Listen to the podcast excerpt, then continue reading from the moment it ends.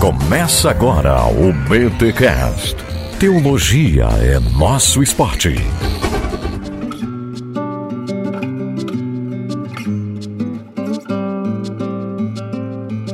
Muito bem, muito bem, muito bem. Começa mais um BT Cash de número 360. Eu sou o Rodrigo Bibo e Carol, fica quieto. Boa, por essa eu não esperava. Eu sou Carol Base e eu sou uma mulher no ministério, mas nem tanto. Eita, mas nem tanto. Gente, olha aí, estamos aqui para falar sobre mulheres no ministério. Sim, meus amigos, vamos falar deste tema que, olha, é, bem, depois eu comento um pouco mais. Vamos para os recados paroquiais.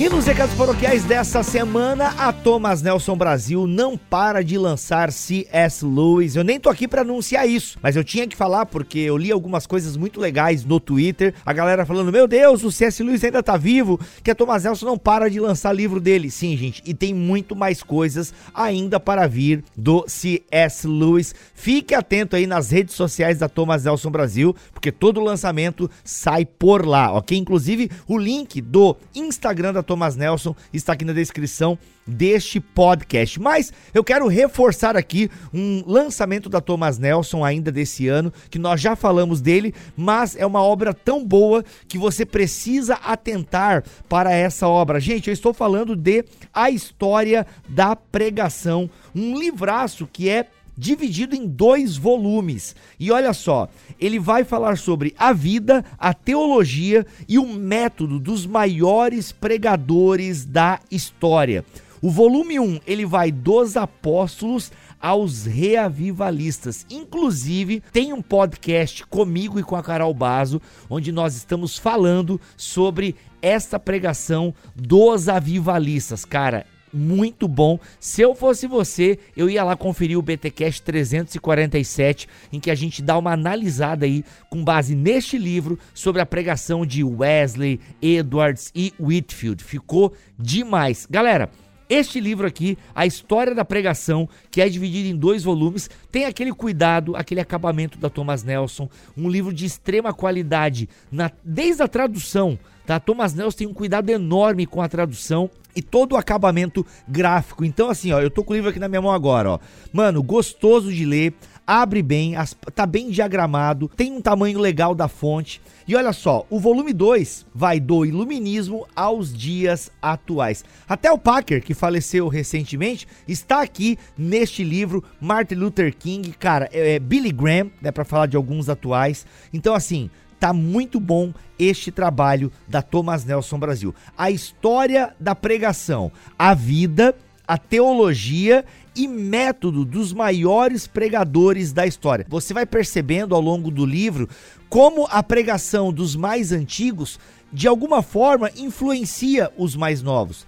E também é muito legal você ver que cada pregador não deixa de ser também um filho do seu tempo. interessante que nessa obra o contexto histórico do pregador é levado em conta. Então tem uma análise também do contexto histórico deste pregador. Sério, se você ama a história da igreja, se você ama a pregação, ama ler sobre homens e mulheres que impactaram este mundo pregando a palavra, eu tenho certeza que a história da pregação é o livro que precisa ter na sua biblioteca. Os livros, porque é o volume 1 e o volume 2. E sabe o que é mais legal? A Thomas Nelson tem um preço, galera. Se você compra na Amazon mesmo, é um preço muito acessível, muito bacana. Vale a pena você ter essa obra na sua biblioteca. A História da Pregação, volume 1 e volume 2, dos apóstolos até os dias atuais. Se você quiser ter aí um gostinho do que tem nesses volumes, ouça lá o BTcast 347 que você vai ter um gostinho. E olha só que legal, no final de cada personagem explorada aqui no livro tem um trecho da pregação dela e você consegue visualizar aquilo que o autor falou sobre a personagem. Por exemplo, eu tô aqui com o Charles, oh, como é que é o nome dele, mano? É o Charles Haddon Spurgeon, né? O príncipe dos pregadores.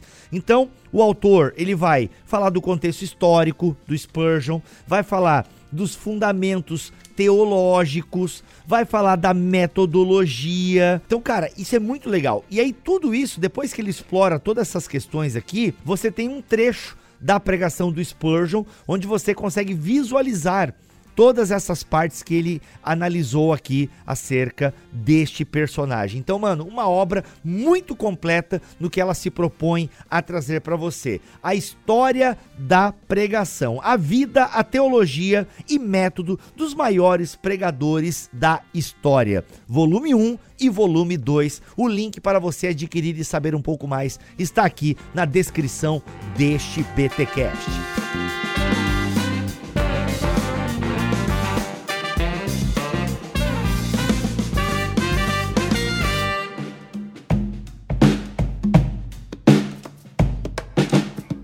A gente está aqui para falar sobre mulheres do ministério, um tema que para alguns, tipo assim, meu, é sério que vocês estão discutindo isso em pleno século 21? Para outros, eles simplesmente jogam os textos de Paulo e é isso aí. Né? Então é incrível como esse tema, mulheres no ministério, ainda causa alguns burburinhos, ainda causa indignação, ainda causa muita dor, mas no Twitter eu achei interessante algumas reações. Eu fiz uma pesquisa lá e, assim, das mais de duas mil pessoas que votaram, a maioria acredita que a mulher pode ensinar na igreja, para além do culto infantil. Algumas até se sentiram ofendidas, Carol, com a minha pergunta. Uhum. Mas, Carol, não é verdade que em muitas igrejas históricas o papel da mulher está restrito ao culto infantil? Fala aí, me ajuda. Sim, sim.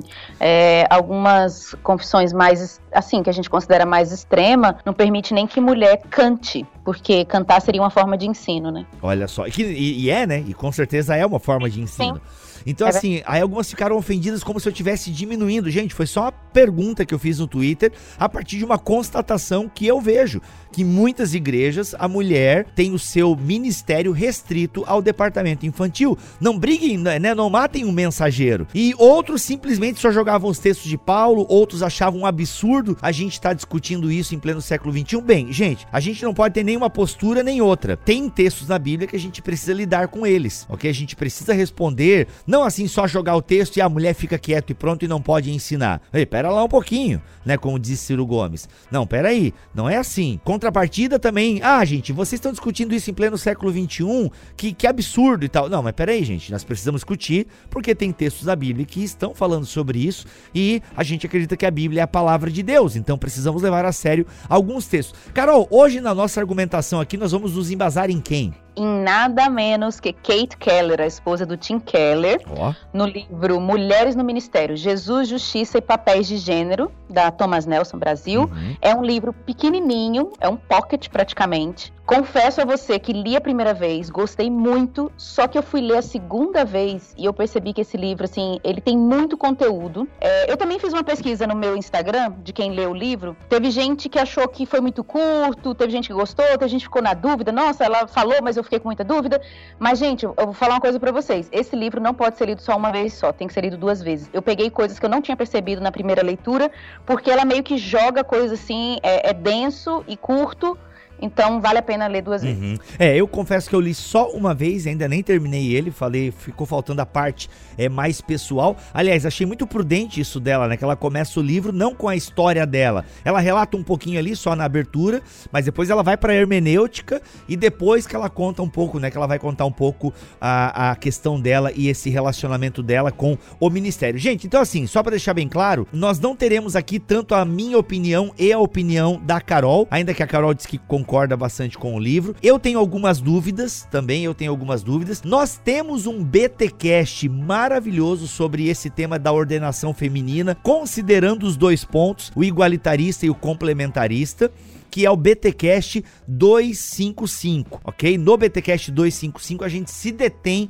um pouco mais aos textos bíblicos e tal, e tá lá Alexandre Melhoranza defendendo um ponto e Victor Fontana defendendo outro ponto. Tá muito legal o BTcast 255. Hoje a gente tá aqui para trazer um pouco da argumentação que a Kate Keller desenvolve neste livro Jesus, Justiça e Papéis de Gênero, Mulheres no Ministério. Carol, a primeira pergunta é essa, né? A mulher, eu vou repetir para ti a pergunta que eu fiz no Twitter. A mulher pode ensinar na igreja para além do ministério infantil? Segundo a Kate Keller, sim. Uhum. Mas aí temos várias. É até assim um ponto, Baby, que eu queria pra gente começar, queria trazer. Hum. Esse assunto de mulheres é um assunto complexo porque hum, existem vários tipos de linhas teológicas e práticas nas igrejas em denominações diferentes. Uhum. Então, eu já circulei em meios muito diferentes, fiz parte de um grupo de estudo muito bom com mulheres de várias denominações diferentes e cada uma trazia um ponto. Por exemplo, vou dar um exemplo aqui. Tinham mulheres que falavam assim: "Poxa, na minha igreja a gente não tem tanto espaço". E tinha outras que diziam o contrário: "A gente precisa desfeminilizar a igreja, porque a igreja só tem mulher, cadê os homens?". Olha. Então, dependendo do de onde você está no corpo de Cristo, da sua linha teológica, da sua denominação, você pode ter um contexto diferente. Então, às vezes a gente está debatendo e está brigando com uma uma coisa que naquela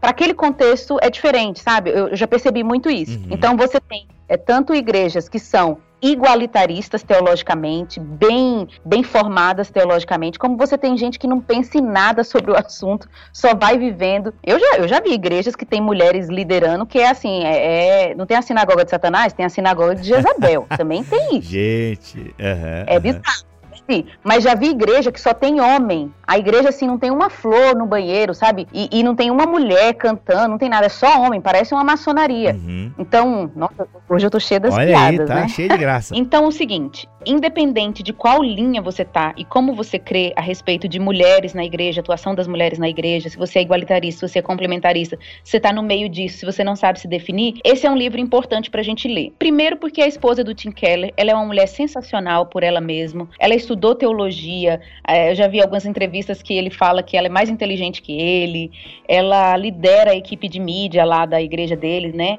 Então, assim, todo mundo lê o Tim Keller. Então, e a mulher dele é uma mulher sensacional, então vamos ouvir ela. Então, é um livro importante. Uhum, legal. Por mais que talvez você não concorde com tudo, né? Sim, óbvio. E ela lida com dois textos, né? A grande pergunta dela é isso, né? A mulher pode ensinar na igreja. Qual é o papel, né? Qual é o, o papel da mulher no ministério? Aí a gente pode ir direto para os textos que ela lida. Ou tu acha legal trazer algum aspecto biográfico primeiro ali, que ela, que ela é, é duas páginas, né? Porque ela se preocupa com a biografia é. depois. Mas o que ela já deixa bem Sim. claro nas primeiras linhas é que ela participa de momentos de ensino na igreja, inclusive até fora do contexto é, da igreja deles, onde já causou até alguns olhares assim, tipo, o que que essa mulher tá falando? Achei muito interessante isso. É. E aí depois ela vai lidar com os dois principais textos que são utilizados por muitos para dizer que a mulher não pode falar na igreja, porque como a, a gente sabe, isso. tem igrejas que são é, não são nem complementaristas, né? Sei lá como é que a gente chamaria eles ou é, que a mulher não pode fazer nada, né? A mulher não pode pregar, né? Como você disse, mulher não pode cantar. Então tudo que envolve o ensino na igreja, somente homens fazem. Pelo que eu pude perceber aqui, a Kate Keller não. Ela prega, ela ensina. Aí ela vai agora procurar a partir da hermenêutica como ela lê esses textos que proíbem, né, a mulher de falar na igreja. Vamos lidar com o primeiro? Vamos. Deixa eu só dar uma introdução. Introdução não. É, é, pensar algo que eu achei interessantíssimo. Hum, manda. Porque na primeira parte do livro ela vai tratar, igual você falou, da questão da hermenêutica, porque ela tinha dificuldade em crer na autoridade das escrituras, na inspiração das escrituras, ela lidou com essa problemática. E aí, no meio do caminho, ela solta uma frase que eu achei assim tão chique. Ela fala assim: Eu me achei intimamente familiarizada com crítica textual, variantes textuais, tradição oral, o documento que os essênios, liberalismo, neortodoxia, desmitologização, fundamentalismo, evangelicalismo e muito mais. Para mim, explorar os campos da alta crítica e das críticas bíblica e textual revelou a precisão fundamental dos textos canônicos. Poxa, uma mulher falando isso, eu achei sensacional. é, foi... Falei, nossa, ela realmente entende do assunto, né? Sim, ela estudou pra caramba, né? E é... desde muito cedo, eu achei isso legal. Ela já mostra isso, sabe? Ela já mostra que ela não tem medo de estudar teologia, que ela tá ali no meio da coisa mesmo e tal. E nesse estudo hermenêutico, apesar de ter várias visões hermenêuticas diferentes, tem dois pontos, duas pedras de toque que todo mundo reconhece é que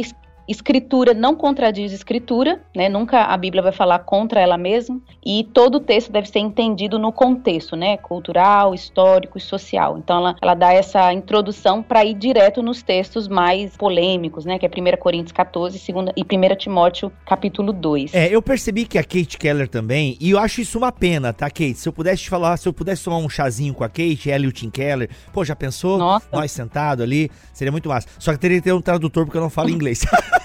Mas falando sério, eu diria assim, poxa, Kate, eu acho que tu tinha que ter explorado mais. É porque a Kate fez o seguinte: muita coisa ela aponta pra nota de rodapé. Galera, o fulano de tal já se deteve bastante nisso. Tipo, ela é muito prática, assim, muito é. objetiva. Pessoal, é. eu não vou falar sobre isso porque vai ler aquele arminiano bom pra caramba ali, que é o Grant Osborne, falando sobre hermenêutica espiral. É, não, ah, deixa eu ver qual é o livro dele. É isso mesmo, a espiral hermenêutica. Isso, a espiral hermenêutica, que é de um arminiano, por sinal, é né? Fico muito feliz quando calvinistas citam arminianos. Mas assim, é, então ela faz muito isso. Galera, eu não vou me ocupar com isso aqui, porque o, o arminiano ali já se ocupou. Aí tem outro momento lá. Ô, gente, eu não vou discutir muito isso aqui, porque, ó, o Blomberg já, ó, discutiu exaustivamente se isso aqui é isso aqui ou isso aqui é isso aqui. Então ela parte muito do pressuposto, tipo, é. ei, vai fazer a sua tarefa de casa, vai, que aqui eu vou direto ao ponto. Então, assim, eu achei ela muito. É. Eu, eu, eu, se eu fosse julgar a é. Kate por, por esse livro, eu diria que ela é extremamente pragmática, sabe? Sim, eu também achei isso, também senti. Mesma coisa. Mas vamos lá, vamos aos textos de terror, né? Segundo algumas feministas, ela fala, ela fala isso, né? Que as feministas acham texto de terror. Ela até cita um livro, né? Que depois, o livro não tem muito a ver com isso, mas depois foi ganhando essa conotação, né? Textos Sim. difíceis e que a galera, pô, se desse pra cortar da Bíblia. A Teve um cara que tentou cortar algumas coisas da Bíblia aí na reforma, mas não vamos falar nada sobre isso agora.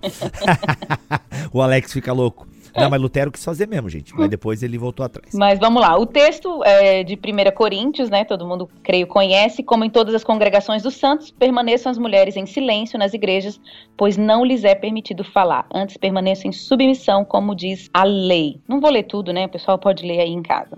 Sim, é. Depois vai aprende em casa com o marido se quiser fazer uma coisa. É vergonhoso pra mulher falar na igreja. É, tá dizendo aqui, é vergonhoso para uma mulher falar na igreja. Paulo tá dizendo, tá dizendo que tá na lei e que, mano, é isso aí, tá? Ó, se alguém pensa que é, é fica no teu lugar, tá? Se ignorar isso, ele mesmo será ignorado. Enfim, é um mandamento do Senhor, inclusive. Esse é um detalhe que a gente é. tem que ler aqui. E aí, Vamos como lá. é que ela descasca esse abacaxi? Primeira coisa que ela fala que o texto, o que o texto não significa. O texto não pode significar que a mulher nunca pode falar em reuniões públicas e oralmente na igreja, porque a gente tem no Novo Testamento mulheres até profetisas, ela vai citar aqui, e pouco tempo antes, em 1 Coríntios 11, versículo 5, na mesma, mesmo, mesma carta, Paulo vai falar sobre a mulher profetizar de cabeça coberta. Ou seja, mulheres falando num culto público. Exatamente. O que seria esse profetizar aí também tem linhas diferentes. Tem gente que acha que é profecia, profecia mesmo, uhum. e tem gente que vai achar que é a pregação. Independente disso, não tem problema. O fato é que a mulher tá falando lá, né? Uhum, tá exercendo um dom num culto Isso. público. Uhum. Exatamente. Então, é, ela vai usar os exemplos. Por exemplo, a, a mulher é, na profecia de Joel, né? Joel, em relação quando tem um cumprimento no Pentecostes, fala: suas filhas profetizarão. Então, é mulher. É, Filipe tinha quatro filhas virgens que profetizavam. É bem interessante isso aí. Uhum. A gente vê até no podcast anterior que você citou, né? Eu lembro que a gente, a gente, ó, o pessoal falou bastante. É que você é da equipe, meu. Eu sou da equipe, já me sinto parte. Priscila e Áquila, né? Do, o casal. Então, uhum. Priscila como uma colaboradora do evangelho, ela é citada e ela é chamada de colaboradora, que é ali a mesma raiz do. Ah, esqueci. que é a mesma raiz do a é. gente não lembro. Tá igual a Kate. Ah, é. gente, pesquisa aí, é da mesma raiz, não sei de onde. Gente, pesquisa aí. Vai na aula aí do Paulon, esses treinos Isso. aí. Bom, o que é legal Mas, é que Priscila e Áquila, né? Priscila sendo citada primeiro, né? Priscila e Áquila ensinavam Apolo, né? Ensinaram Apolo no caminho, né? Isso, Isso é muito legal. Exatamente, exatamente. É, e o termo usado ali é o mesmo para o, o, de sinergia, né? Que, igual tem monergismo e sinergismo, é o de sinergia, o no original ali. Trabalha em conjunto, né? Trabalha junto. Isso, então ela foi uma colaboradora. E me, o mesmo termo é falado para Evódia e Cinti, que também são outras mulheres. Então a gente vê mulheres bem atuantes, a gente, a gente vê mulheres profetizando. Então, se na Bíblia tem mulher profetizando, se Paulo fala sobre a mulher profetizar, mas colocar o véu, né, como um sinal de submissão e tal, então a Bíblia não pode estar proibindo de falar e ponto final, porque senão a Bíblia estaria negando ela mesma. Uhum. Então é um princípio hermenêutico que ela já estabelece ali. Sim. Depois ela vai dizer o seguinte, ela vai para a questão do contexto, a segunda pedra de toque, né? Se a primeira é escritura não contradiz escritura, a segunda é todo o texto deve ser entendido no contexto. Aí ela vai lá para o contexto e eu te confesso que eu nunca tinha ouvido falar, como ela falou aqui, foi uma surpresa para mim, mas foi super interessante, que o contexto ali da carta, né, e principalmente ali do capítulo, é Paulo colocando as rédeas numa igreja igreja que é muito expressiva, é a igreja em Corinto, que é muito cheia de dons, mas que não tinha muitos limites. Ela até vai comentar, e realmente em algumas Bíblias, o título desse capítulo, onde está esse versículo, é Ordem no Culto. Uhum. Então, o contexto ali da passagem seria a tentativa de Paulo estabelecer a ordem no culto, como que funciona um culto em si. Hoje em dia, no nosso culto, não é todo mundo que pode participar, mas naquela época tinha muito isso. Todos podiam participar, uma coisa mais orgânica, né? Uhum. É, quando vos reunides, cada um tem um salmo, tem um hino, né? E tal. Então tinha uma participação. Ela até vai citar uma, uma prática cultural na sinagoga judaica de que também qualquer um podia participar na sinagoga judaica, né? O próprio Jesus e Paulo, eles entravam na sinagoga e falavam, né? Davam sua interpretação das escrituras e tal. E mas tinha essa prática de ter os anciãos que no final eram responsáveis por julgar o ensinamento se aquilo era certo ou era errado. Sim. Isso reverbera na igreja, sendo que Paulo fala também para julgarem as profecias. Exatamente, exatamente. Uhum. E na história da igreja, para mim fica muito fácil ver isso, porque nos primeiros séculos a gente não tem uma organização eclesiástica muito bem estabelecida, então era muito comum vir, você tá numa reunião da igreja, num, num, culto, né? E aí vem um profeta de outra cidade, vem, profetiza, fala um monte de coisa, fala coisa errada, traz heresias e alguém precisa autenticar se aquilo é certo ou errado. Sim. Entendeu? Uhum. Então, isso é muito comum, a gente vê isso na história da igreja acontecendo, porque tinha essa, é, é, essa abertura para outras pessoas falarem. Então ela vai dizer o seguinte, que esse é o ponto quando aparece o texto das mulheres ficarem em silêncio, que é quando os profetas estão sendo julgados, tá? Então isso aí é, o, uhum. é um centro do, da interpretação que ela coloca aqui. Então ela fala o seguinte, nesse contexto, 1 Coríntios 11 é lido como um encorajamento a manter os papéis de homem e mulheres divinamente ordenados, com as mulheres exercendo seus dons espirituais publicamente de várias formas. Então, isso sobre Coríntios 11, né, que é sobre o véu na cabeça. Então, o ponto ali é que a mulher deve ficar em silêncio é, nesse momento de julgamento de ordem do culto. Ou seja, e ela vai fazer um link também, porque tem um outro aspecto da hermenêutica que ela cita, Carol, me ajuda a lembrar aqui, é que passagens mais complicadas podem ser descomplicadas, né, ou se, é, se tornar mais claras a partir de outra, né? Então, qual é o outro texto em que a mulher é, é convidada a ficar quieta, né? Então,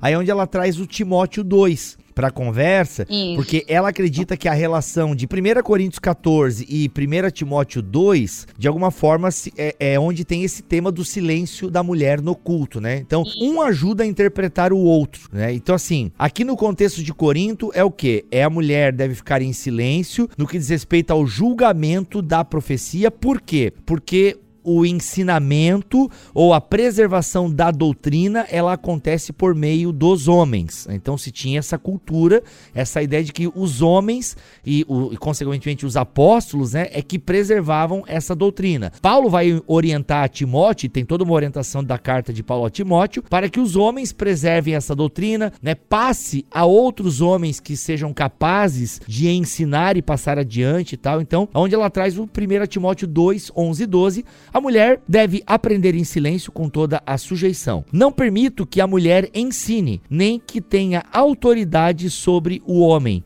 esteja, porém, em silêncio. Isso. É, ela vai fazer a mesma coisa que fez antes, né? Uhum. Mas o ponto principal aí é a palavra nem né, é, a frase não permito que a mulher ensine nem que, tenha autoridade sobre o homem. Ela vai falar que esse nem aí, até no original e tal, ela vai usar outros autores, né, como ela diz que já fizeram esse trabalho muito antes dela, que o nem aí seria uma conjunção de conexão, que a melhor tradução seria não permito que a mulher ensine exercendo autoridade. Uhum. Então esse seria o, o ponto dela. Então a conclusão que ela tem é que Paulo está estabelecendo limites para a mulher em relação ao ensino autoritativo é, eu confesso que eu tenho dificuldades e até conversando contigo aqui no off-topic eu entendi um pouco melhor. A Kate diz o seguinte: então, o que está sendo proibido às mulheres em 1 Timóteo 2 e por extensão 1 Coríntios 14, porque ela faz o link, né? Uma passagem ajuda a entender a outra, a escritura interpreta a escritura. Então, o que está sendo proibido às mulheres em 1 Timóteo 2 é o ensino autoritário, uma espécie de ensino que carregava uma autoridade não encontrada em outras formas admissíveis de discurso oral. Ou seja, é, a mulher não poderia ensinar doutrina? Eu, eu tenho dificuldade com isso. O que, que é esse ensino autoritativo? Quer dizer que quando a Kate Keller prega, não tem autoridade o que ela tá falando? É somente se um homem lá atrás estiver sentado, aham, ok, ok, não, tá tudo certo isso aí. Eu tenho dificuldade, me ajuda. Como é que a Kate e você me ajudam a entender isso aqui, Carol? Olha, eu vou, eu vou tentar explicar a Kate Keller, espero não, não errar ao fazer isso. Mas vamos lá, tudo que ela tá falando é baseado, e isso vai ficar mais claro no final do livro, é, também tem outras bases. Primeira é a questão da relação homem e mulher no casamento e a, a divisão dos gêneros, né, os papéis de gêneros. Quando, eu vou até te falar, Bibo, quando eu olhei a capa do livro, eu falei, nossa, que título grande, mas ela não fala tudo isso no livro. Uma pessoa até me mandou essa mensagem, o título é muito grande e ela não fala tudo isso. Ela fala, pior que ela fala. Uhum, uhum. Mas ela, ela, ela sai dando tiro, né, e você que corra atrás para entender. mas, ó, é, então ela crê que existe uma divisão de papéis de gênero então, ela é uma complementarista. Então, ela vê isso no casamento. Então, assim como existe a autoridade do homem, a submissão da mulher no casamento, existe um reflexo disso na igreja também. Mas em que sentido? Aí a gente precisa dividir a questão do governo da igreja. Carol, só um parênteses aqui. Eu lembrei agora dessa nota de rodapé. Ela aponta, né? Ela, ela aponta para o capítulo que ela escreveu junto com o Tim Keller no uhum. livro O Significado do Casamento. Tá? Ela aponta, ó, lá nesse livro eu exploro um pouquinho mais esse negócio de papéis de gênero. Se você quiser o que eu penso e o Tim Keller tá lá nesse livro, né? O significado do casamento. Não lembro qual capítulo, capítulo 6, eu acho. Não lembro agora, que há muitos anos que eu li esse livro. Mas enfim, isso reflete na igreja. E aí? Isso. Então, se alguém tem essa. Já, já concorda com esse pressuposto, baseado lá em Efésios 5 e tal, fica mais fácil de entender isso na questão da igreja. Só que na questão da igreja tem um ponto importante, que é a questão do presbitério, do governo. Então, ela faz uma distinção muito forte da questão do governo da igreja, o que isso pode variar de igreja para igreja, né? Por exemplo, tem igrejas que pastor é governo e tem igrejas que pastor não é necessariamente. Tem gente que me pergunta, Carol, você é a favor ou contra mulher pastora? Eu falei, depende do que significa. Se pastora é governo, a pessoa tá governando a igreja, mas se pastor é cuidar e pastorear, a mulher já faz isso desde sempre. E ainda bem, né? E ainda bem. Porque teve gente no Twitter, Carol, que disse que mulher não faz nada, assim. Tem, teve até um que disse assim, ó, mulher tem que cuidar dos filhos né? tipo, cozinhar e cuidar dos filhos. Só faltou colocar assim o cozinhar, mas eu não vou colocar isso na boca da pessoa, mas a mulher tem que cuidar dos filhos, sabe? Então, assim, para alguns, a visitação é trabalho do pastor. Daí alguém até comentou assim: nossa, ainda bem que a minha igreja não obedece esse teu tweet e tal, porque é, a, as minhas amigas me pastoreiam e muitas mulheres cuidam de outras. Aliás, até Paulo orienta isso, né? Que a mais velha cuide da mais nova, enfim, né? Mas, e outras, claro. e outras pessoas falando, né? Nossa, ainda bem que as pessoas, que muitas pessoas não dão bola para essa discussão, porque muitos homens são presos e quem toca a igreja muitas vezes é a própria mulher, né? Isso já aconteceu em alguns momentos da história, né? Homens foram pra Sim. guerra, quem tocou a igreja foi a mulher, né? é. né? Mas enfim, não é o ponto aqui. Segue aí, Carol. Voltando pro ensino autoritativo. Então ela vai estabelecer muito essa questão. E na história da igreja a gente vê isso, igual eu falei. A, no início da igreja, muitas heresias rondaram a igreja e foi necessário estabelecer um governo, né, de eh, presbíteros ou depois foi evoluindo para bispo, que eram, eram pessoas que justamente faziam esse limite do que, que é a doutrina verdadeira e a doutrina falsa. Se a gente não tivesse isso na história da igreja, não teria cristianismo, simplesmente. Provavelmente, é. Ou estaria mais bagunçado do que já é hoje, né? Ex exatamente. Então, é, para mim ficou muito fácil entender isso por causa dessa visão da história da igreja. Então, para ela, é, o ensino autoritativo tem a ver com o trabalho do, eu vou chamar de presbíteros, tá? Nesse sentido, do governo da igreja, dos homens que cuidam do que, que é heresia e o que, que é a doutrina verdadeira, que se preocupam com isso, com estabelecer esses limites, tá? Sim. E ela também fala da disciplina. Então, um presbitério, o governo da igreja, é, são os responsáveis por excomungar uma pessoa ou não por heresia ou enfim, sabe? É, talvez esse seja um assunto polêmico para várias pessoas, mas gente, é Bíblia, tá lá, tá? Sim, não, é, não dá para jogar Mateus 16, 18 e, e 2 Coríntios 5 e embora. É. E... O ensino é chamado de autoritário por duas razões. Primeiro, era o julgamento final da verdade contra a heresia. Segundo, ele vinha com o poder da disciplina, ou seja, o poder de remover do corpo da igreja qualquer um que ensinasse, desafiando a tradição apostólica oral aprovada. Ela dá um exemplo bacana sobre para entender ensino autoritativo, que como o Bibi falou, todo ensino tem uma autoridade, mas alguns ensinos, não, vou dar o um exemplo logo direto. Ela fala o seguinte, que não precisa cortar isso aí não, esse erro não. Não, Ela deixa o pessoal ver que a gente é humano.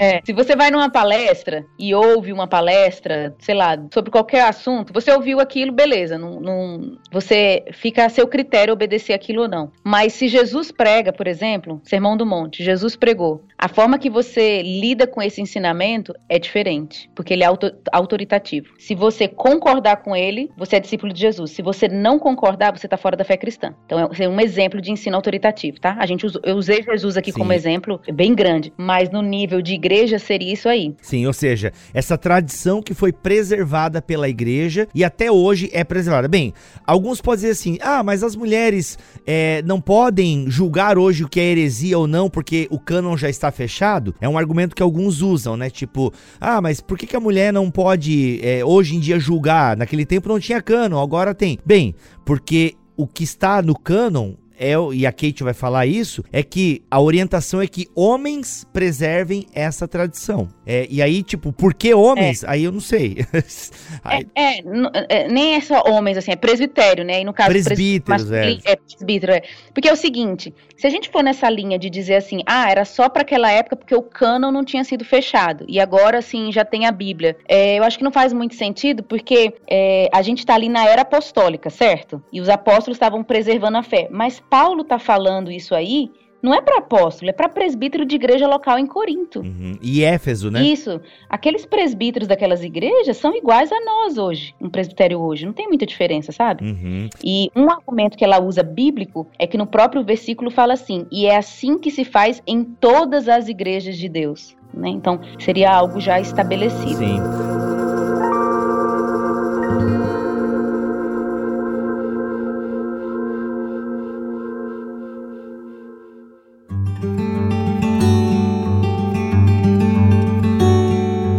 Na página 38, Carol, ela coloca duas perguntas bem interessantes, né? Ou seja, nós devemos obedecer ou mesmo nos importar com algo dito há tanto tempo, numa época e lugar tão diferentes de hoje? E por que Deus fez as coisas dessa forma ou com uma divisão de trabalho baseada em gênero? Ou seja, essa questão de papéis de gênero é bem importante para Kate, né, na argumentação dela. É. Ela diz o seguinte: sim, a gente deve se importar com uma coisa que foi ensinada há tanto tempo. E sobre a segunda pergunta, por que que Deus fez essas coisas, né? Ah, baseado em papel de gênero, ela, ela fala, eu não é, sei. Ó, ela cita quatro exemplos de formas diferentes que às vezes as pessoas lidam com essas passagens, né? Lembrando aqui que eu, hum. eu particularmente respeito todo mundo que pensa de formas diferentes e tal. Tu concorda com a Kate, que então, no que tu vai falar agora? Eu concordo com tudo dela. Chama o Ângelo, gente!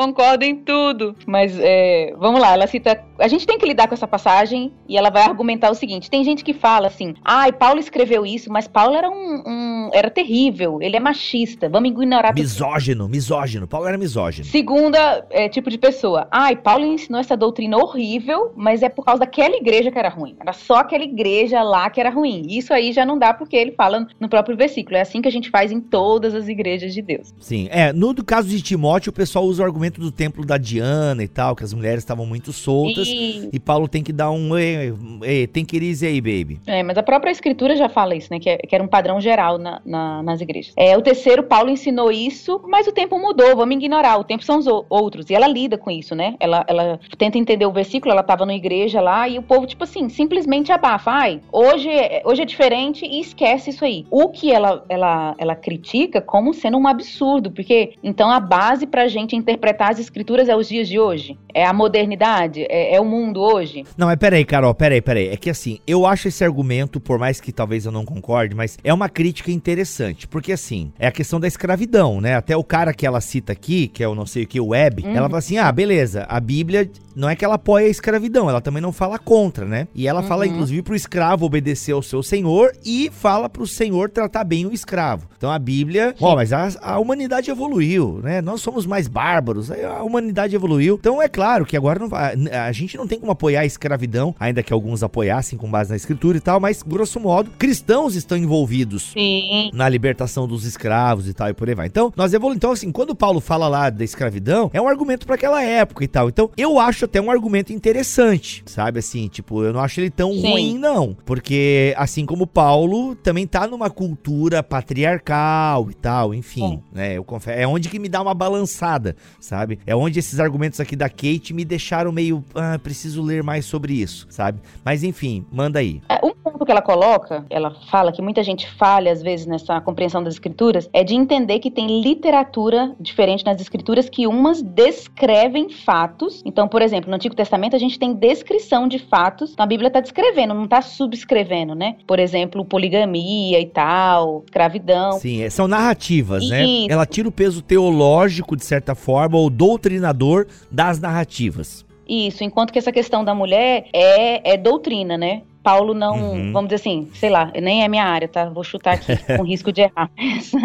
Paulo não não apoiou a escravidão, mas regulamenta, vamos regulamentar, regulamentarizou debaixo do evangelho, né? Então, obedeça o seu servo como a Cristo e você ame seu escravo, né? Uhum. Então, eu acho que tem uma diferença, tem um peso aí, porque aí Paulo tá sendo bem enfático na questão da mulher. É né? que o pessoal esperaria o quê? Gente, o absurdo escravidão, pô, solta o cara e tal, papai, entendeu? O pessoal esperaria isso. Mas não, Paulo de alguma Sim. forma está é, respeitando o seu ambiente histórico, cultural. Né? Tem um respeito de Paulo. E alguns vão usar justamente esse argumento. Cara, então, Paulo ali tá respeitando um pouco o ambiente cultural e é por isso que ele não ordenou mulheres e tal. Enfim, a Kate vai dizer uhum. que nada a ver isso daí. As cartas é, de Paulo, por mais que tenham um, contexto cultural, são para a igreja de Deus. E pouca coisa ali em Timóteo, me ajuda aqui, Carol, você até que concorda mais com ela do que eu, mas é, até gente, mas Bibo, você discorda do que? Gente, eu não sei, eu tô pensando ainda, tá? Então me deixa em paz. Tá, tá em, estudo, em estudo. Isso, tô em estudo, me deixa em paz. Eu não, eu não sei se eu sou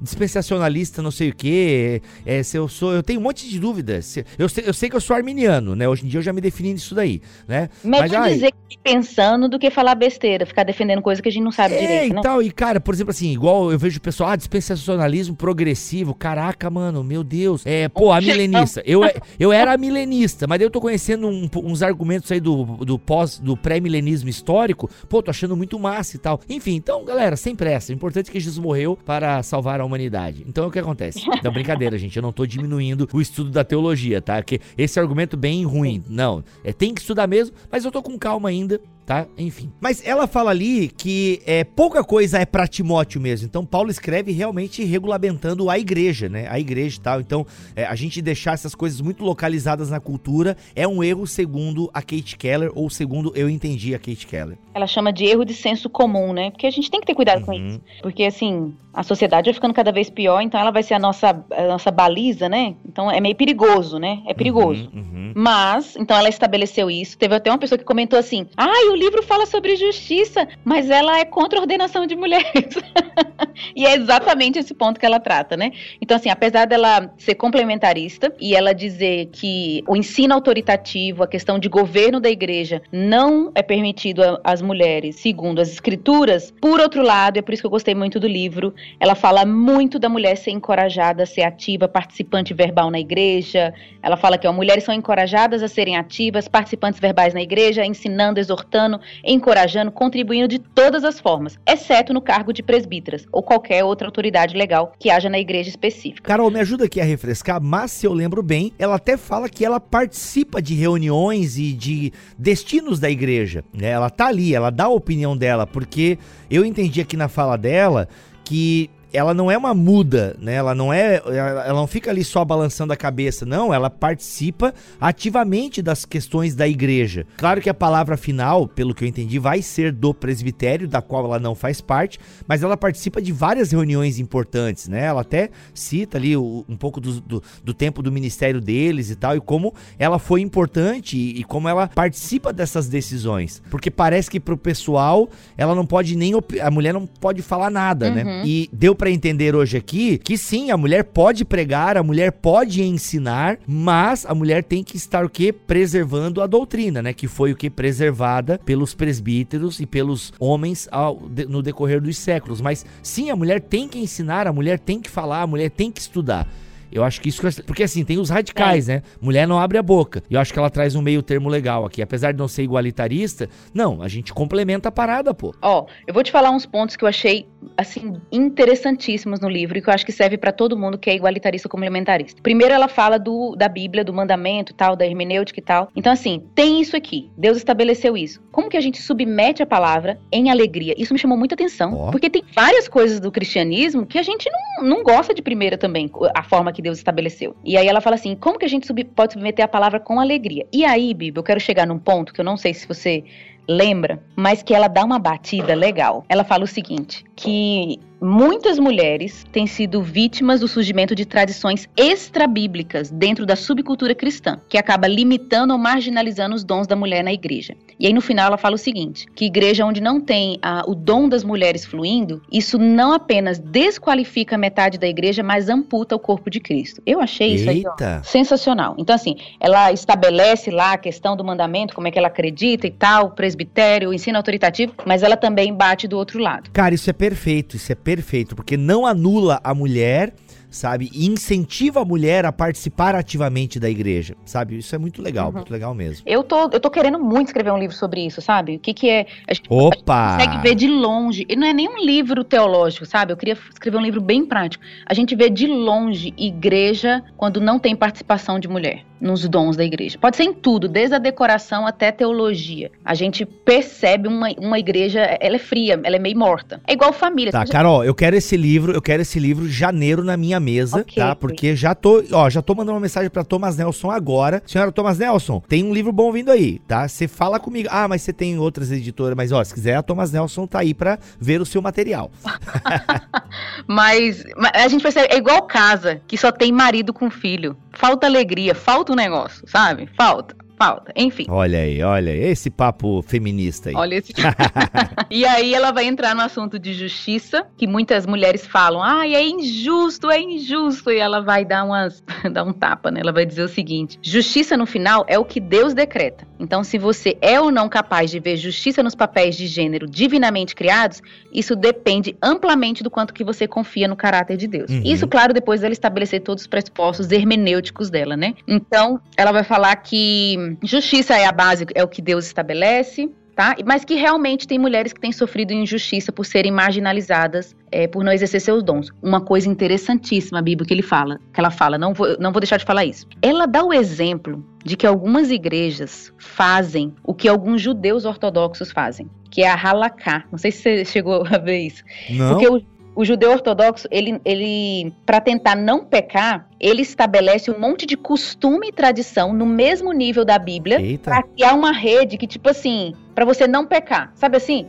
Jesus falou que até aqui é pecado, mas ele acrescenta para evitar que você peque. E acaba criando várias tradições de homens como se fosse Bíblia. E ela fala o seguinte: muitas igrejas fazem isso, tentando cumprir o mandamento de Deus e evitar é, um, um, erro, né, um deslize, um extremo, não deixa a mulher fazer nada, porque daqui a pouco elas vão pedir mais e sei lá, se a gente erra, se a gente tá passando dos limites. E eu falei, nossa, é verdade, como isso é perigoso, como isso é errado, como a gente pode estar tá tentando evitar um extremo causando outro. Terrível, caramba. Né? Perfeito, perfeito. Muito bom. Posso continuar? Tô mulher claro. falando. Não, muito. manda bala, Carol, manda bala. Nós temos mais quatro minutos. Se a da mulher falasse, eu vou falar aqui até o fim agora, hein? as meninas, as, que as mulheres falem, a teologia das minas. Das minas. É, ela conselhos práticos que eu achei muito interessante. Primeiro. Não, peraí, peraí, peraí, ô Carol. Aí o pessoal nem vai querer ler o livro, né? Se tu falar também todo aí, entre, a gente entregar todo o ouro. Ai, meu Eu acho que a gente não deveria falar, hein? A galera deveria, porque, gente, é um livro pequenininho. É muito bom! Ai, ai, ai, tá bom, Carol, vai. Eu não quero ser o homem que vai te limar, eu não quero ser o homem que vai privar e calar a sua voz. Não, não, é, eu, eu, vou fazer propaganda mesmo, Thomas Nelson, porque é, é, muito bom esse livro. O povo tem que ler duas vezes, depois ouvir o podcast, ler de novo, pesquisar. Ela dá um monte de indicação de livro no final, tem oh, que ler tudo. Olha aí. Então vai lá, fala, Mas, Carol, aquilo que você achou. Uma coisa, a última, tá? Vou falar o último ouro, então. Opa. Conselhos práticos. Ela diz que a gente tem que ouvir, os homens têm que ouvir as mulheres, serem ouvintes solícitos, né? A gente ouvir as mulheres da nossa congregação. Mas o segundo ponto, uhum. ela fala que homens em posição de poder, quem tá no poder, né, na, no presbitério, no governo da igreja, tem que trabalhar ativamente para dar espaço para as mulheres. E isso eu vejo na prática acontecendo. Já vi na minha congregação, às vezes as mulheres se escondem. Então, tem isso. E quem tem que quem é responsável por isso diante de Deus, da participação da mulher? Olha, eu, eu escrevendo além da Kate Keller, né? vai lá, vai lá, vai lá. Se eles estão na liderança, se eles são líderes, se eles são responsáveis, vai cair sobre as costas dele. Então, cabe ao homem em posição de autoridade dar espaço e incentivar as mulheres a atuar, a exercer seus dons. E aí, por fim, mais uma pérola que eu achei incrível. Primeiro que ela fala assim, gente, eu estudei com a Elizabeth Elliot. Eu falei, oh meu Deus, que mulher chique. A mulher, a esposa do Jim Elliot, né, escritor pastora, missionária, morreu alguns anos atrás. Ela estudou com Elizabeth Elliot e durante uma aula, Elizabeth falou o seguinte: Eu, como mulher e nos meus dons, provavelmente sou mais capacitada do que muito homem aqui para ser pastora. Mas Deus não me chamou para esse papel mas me chamou com esses dons para exercer meu ministério. Então ela vai fazer uma distinção entre dons e papel. E aí eu lembrei muito do, do curso da Ruth Salviano, porque quando eu estudei é, mulheres na história do cristianismo, a gente vê que as mulheres sofreram mesmo, assim, marginalizadas, uhum. é, sem poder falar e tudo mais, mas não ficar, elas não pararam. Elas exerceram seus dons, mesmo sem ter nome de presbítera, mesmo sem ter, sem ter nome de teóloga, mesmo sem ter nome de exegeta. Elas exerceram. Uhum, uhum. Até vai sair um podcast legal aí daqui a pouco com a Ruth, Carol também tá, e a gente vai ver, vai ouvir uma, vai ouvir uma dessas histórias. Isso, então ela vai falar justamente isso, que uma coisa é você não ter o papel daquela autoridade, mas você tem dons. Então você pode exercer ele mesmo sem estar sentado na cadeira, sabe, assim, de governo. E você uhum. fazer isso, sabe? Então ela faz essa distinção bem legal. Não vou explicar muito, vou deixar aí para quem lê o livro. Uhum. E eu, eu vou parar aqui, senão eu vou falar mais do livro. Não, mas é, isso para vocês verem, querido ouvintes, que tem o livro é pequeno, mas meu irmão, como, como é como dá para cavar coisa nesse livro aqui. Muito legal, muito legal mesmo. É, o, se eu pudesse dar um, um, um parecer, eu vejo muito assim, ó, por exemplo, a comunidade comunidades em que se ordena, igrejas históricas que ordenam mulheres, por exemplo, a igreja luterana, né, a ISLB. Você vê bastante mulheres estudando teologia, porque elas sabem que elas vão ter um ministério depois. Uhum. Eu não sei como é que é isso nos centros presbiterianos, que não ordena mulheres, né, ou até mesmo da Assembleia de Deus. Mas falando em termos de Assembleia de Deus, por exemplo, no seminário que eu trabalhei por um tempo e outros que eu conheço, cara, numa turma de 20 homens, duas mulheres, né, ou numa turma de 30 alunos, uma umas quatro, cinco mulheres uhum. no máximo. Ah, daí tem a evasão normal dos cursos, né? Às vezes uma mulher ou nenhuma mulher acaba se formando, porque é como se não tivesse um incentivo, né, para ela. Tipo, para que eu vou estudar teologia? Eu não posso ser ordenada ao ministério pastoral? E aí fica uma dica também para as mulheres que eu acho que a Kate e a Carol e a senhora Elliot acabaram falando para nós. Tá, mas quer dizer que você só vai estudar teologia se te derem um título antes do teu nome? Então também não é legal, né? Eu acho que você pode uhum. e deve, se puder,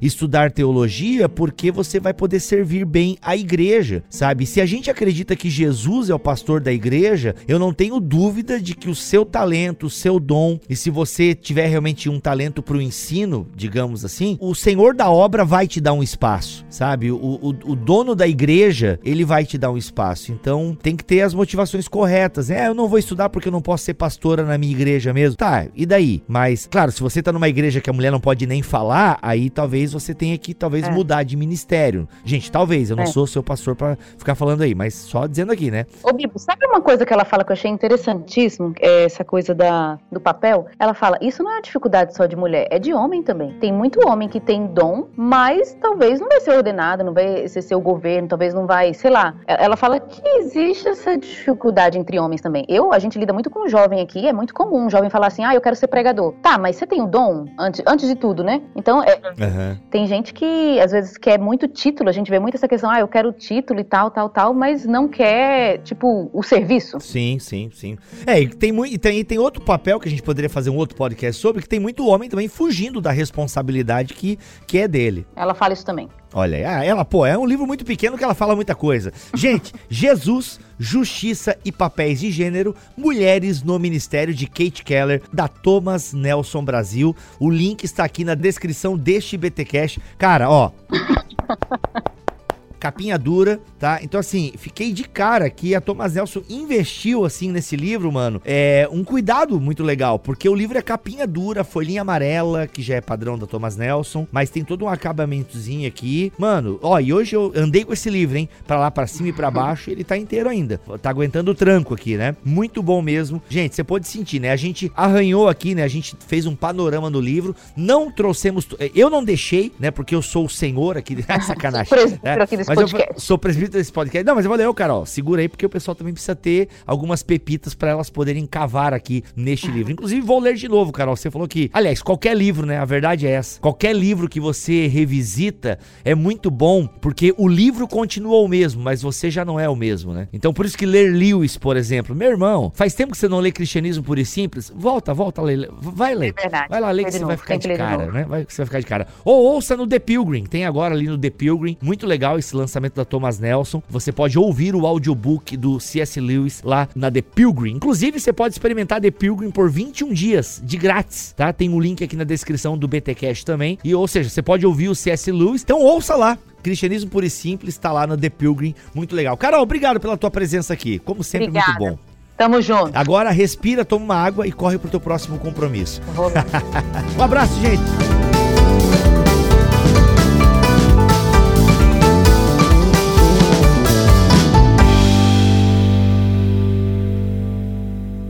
Este podcast foi editado por Tuller Bibotalk Produções.